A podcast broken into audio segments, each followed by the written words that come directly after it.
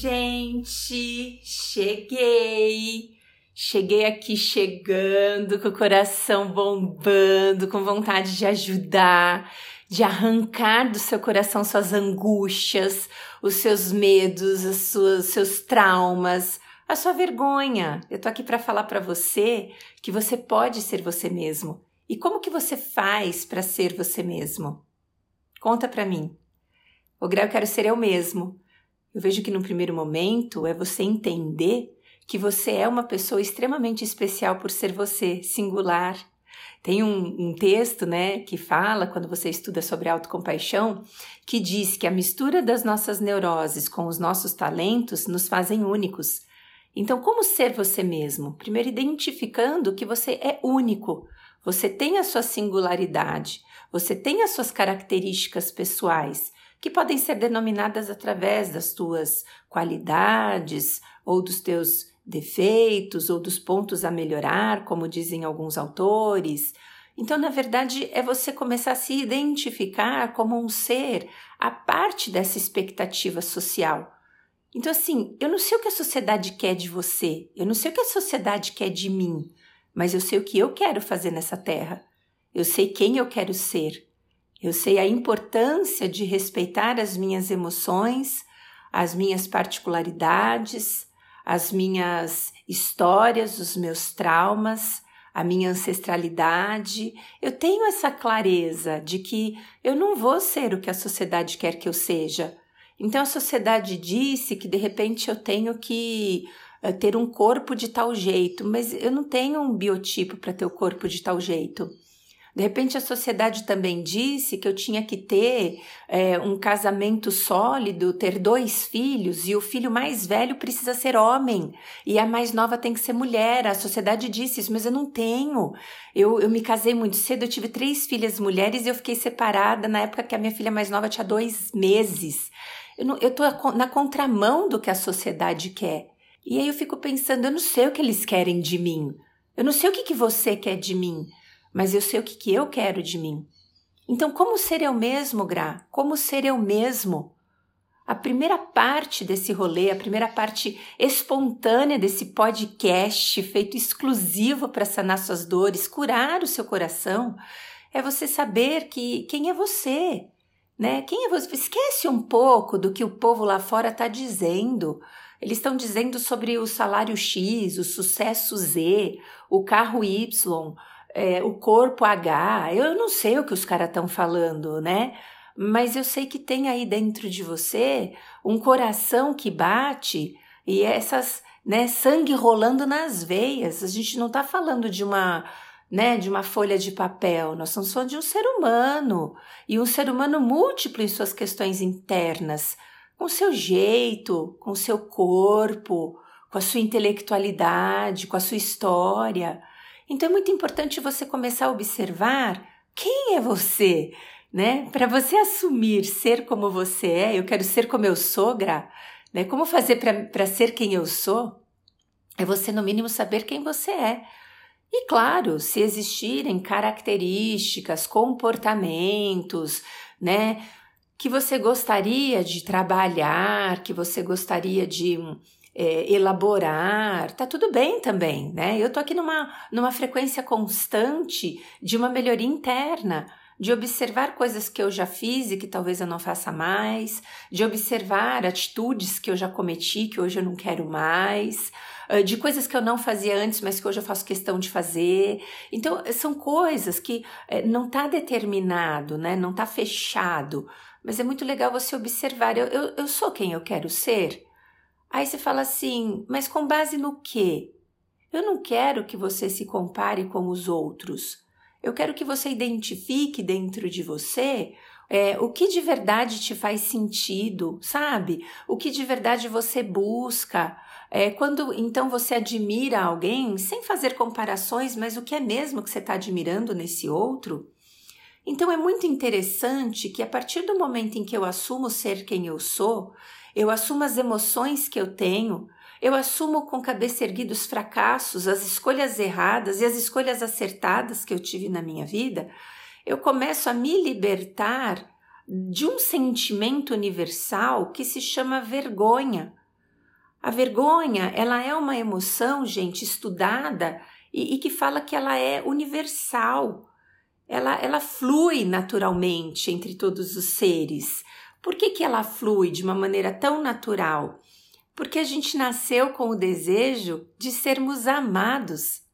Eu quero ser amada, você quer ser amado. É, todo mundo quer amor, né? E, e, é interessante, eu não vou me lembrar o autor desse tipo poema, mas quando ele diz assim, ó, todas as pessoas que acordam, quando elas abrem os olhos delas, elas dizem: ama-me. Essas bolotas, né, que são os nossos olhos, e que esse autor ele vai chamar esses olhos de uh, lua cheia, essas luas cheias, quando abrem no, na manhã, no momento em que você se desperta do seu sono, essa lua cheia está dizendo: me ame, né? Eu quero ser amado, você quer ser amada, você quer ser amado, aceito pelos outros. Então é, é, é interessante de você ver uh, os bebês querem ser amados, as crianças, os adolescentes, os adultos, os idosos a gente luta pelo amor, nós queremos o amor. Então é muito interessante a gente perceber que o desejo de ser amado, ele nunca para. Não tem fim desse desejo. E quando a gente comete alguma coisa que foi nos ensinado que não é adequado, nós nos sentimos extremamente, é, primeiro, culpados e depois envergonhados. E qual que é a diferença da culpa e da vergonha? A culpa é quando eu cometi algo que eu acho que estava errado e eu digo, eu cometi um erro. Isso é a culpa. E eu cometi esse erro e estou me sentindo culpada, né? E o que é vergonha? Por eu ter feito esse erro, então eu sou um erro. Então eu transcendo a ideia de que eu errei e eu já maximizo a ideia de que eu sou um erro como pessoa. Eu sou um desastre como pessoa. Eu sou estragada como pessoa. E a partir do momento em que eu vou acreditando nessas crenças que nós chamamos de nucleares, naturalmente eu vou transformando todos os meus sentimentos. A vergonha, ela vai se transformando em múltiplos outros sentimentos, porque se eu defino que eu sou um erro, eu sou um fracasso, eu sou estragada, eu naturalmente começo a me distanciar da possibilidade de ser aceita, de ser amada, que é o nosso desejo genuíno e que não para nunca. E a partir do momento em que eu trabalho com essas crenças nucleares, eu vou me isolando cada vez mais. Eu vou refletindo essa vergonha como se ela fosse eu ou eu fosse ela. Então eu vou quebrar isso agora com você, viu? Eu vou quebrar. Eu tô falando de uma maneira mais centrada, mais séria, é, porque esse tema toca demais na minha alma. Porque quantas vezes que eu não me senti inadequada? Quantas vezes é, que eu senti coisas quando eu era pequena e que de alguma maneira os meus condutores diziam: não é certo sentir isso. Imagina você se sentir feliz quando você é intenso, porque um TDAH, gente, como eu sou, que tem déficit de, atenção e hiperatividade, o cara é uma intenção do planeta. Ele é intenso na dor, ele é intenso no amor, ele é intenso em tudo. E aí, quando eu era intensa, eu falava alto, eu ria alto. Isso era a expressão da minha alegria e dos meus sentimentos naquele momento. Então os meus condutores diziam: tá errado sentir essa intensidade. E aí eu ia já trilhando um caminho tóxico interno dessas crenças nucleares, Poxa, se tá errado sentir e eu nunca deixo de sentir, então eu sou um erro como ser humano. Como é que faz parar de sentir a intensidade da alegria? Olha só, gente. Ou de repente eu sou uma pessoa raivosa. Como é que faz parar o, o fluido da raiva? Eu não consigo parar. Gente, eu sempre digo, todas as emoções, elas são movimentos. Vocês já me ouviram falar em 800 podcasts aqui. A ideia é emoção, coitadinha, ela é movimento. Não tem que julgar a emoção como boa, ruim, média, A, B ou C. Porque não existe emoção. É emoção, é o um movimento de algo que está dentro para fora, num sentido de proteção. Alô, alô, responda. Alegria, raiva, medo, tristeza, vergonha, alô, alô. É aí, ó, já conversamos sobre isso. Então não tem como parar esse fluido. O que não é adequado é o corpo. Por exemplo, eu tô com raiva hoje. Então eu vou dar um soco na boca de alguém. Ah, o soco na boca de alguém não pode, né, Gra? Na boa, isso daí não é legal. Mas sentir a raiva pode. Claro que pode sentir a raiva. Identificar e dar nome para ela também pode. Identificar aonde ela percorre no seu corpo, claro que pode. E se autoacolher, justamente porque você está sentindo essa emoção, é perfeito e pode também. Agora, os comportamentos eu não vou verbal, não pode, né? Ah, então eu tô muito feliz, eu vou sair quebrando tudo de felicidade. Não vou. Mas eu, quando estava muito feliz, eu ria alto. Até hoje eu falo, ó, e não podia. Então você começa a se achar um erro como ser humano. E aí, se eu sou um erro, eu sou estragado, eu sou péssimo por dentro, as pessoas não vão me amar. E todo o sofrimento da vergonha é pelo medo do amor. É o medo de que o amor não vai chegar na minha porta. E aqui eu não estou falando do amor é, afetuoso, romântico, eu estou falando de qualquer tipo de amor. Gente, isso é difícil, é desafiador. Eu ia falar difícil, mas não é difícil nada, porque não tem difícil. É desafiador demais, né? Porque quando você fala, caraca, meu, o que a gente quer é, é tão inocente é quando a gente começa a quebrar a, as condições da vergonha, é, dos paradoxos. Porque no primeiro momento, a vergonha faz você se sentir culpável, né? Então eu fiz alguma coisa errada, então eu sou um erro. E você pode trocar essa ideia pela ideia de que ela é uma emoção inocente. É uma emoção inocente porque te coloca tão fragilizado, porque no fundo você queria amor, era só isso que você queria. Outro paradoxo que a gente pode quebrar é quando você diz que a vergonha faz você se sentir separado, sozinho da humanidade. Só você comete o que cometeu, ou só você se sente inadequado em relação aos seus rolês da vida. Aí você fala: desculpa, mas deixa eu te avisar uma coisa, tá errado o que você está pensando. Troca esse pensamento pelo pensamento de que é um sentimento universal e nos conecta com o resto da humanidade. Meu amigo, meu amigo, eu posso não ter vergonha de estar aqui conversando com você e de muitas vezes eu falo, Carol, não edita. Tem um errinho de português, um errinho de uma conjugação que seja qualquer errinho. Esses daqui já não tenho vergonha, mas tem outros, meu amigo, que eu tenho. Sabe quando você se sente inadequado além da medida e você fala: e agora, José? Tinha um ditado das antigas: e agora, José? E agora que você vai identificar que, assim como você cometeu algo hoje e que faz você se sentir culpável e de repente um erro, é, quantas pessoas né, nesse planeta também cometeram hoje um erro igual, parecido, maior, menor, e também está se sentindo assim, né? Então é, é muito interessante você lembrar muito dessa palavra humanidade compartilhada. Né? Nós somos humanos e compartilhamos das mesmas emoções, dos mesmos tropeços e da mesma condição de sermos perfeitamente imperfeitos. Adoro essa frase, hein? Você já me ouviu dizer isso.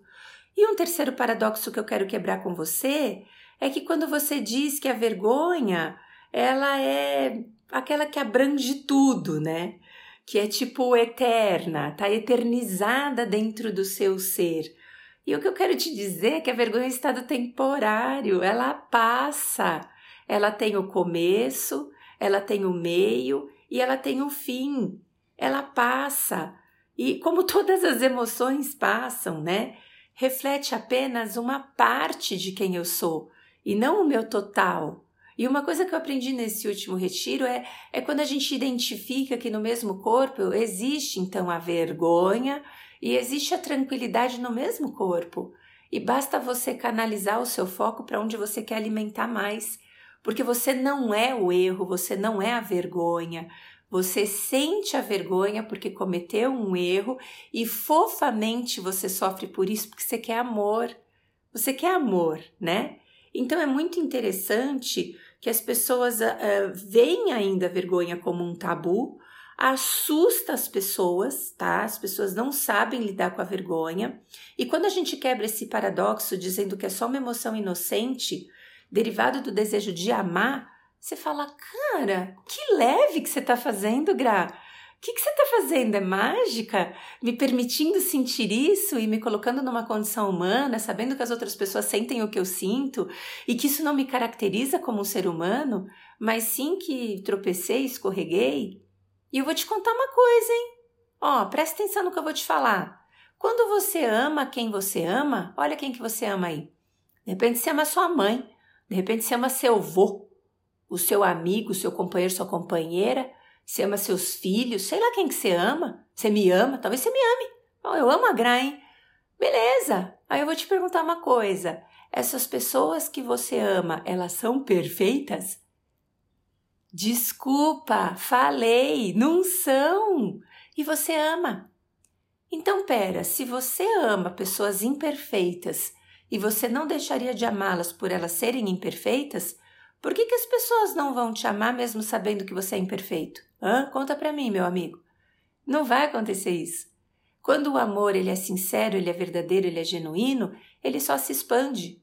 É essa liberdade de sermos quem somos, de assumirmos o que somos.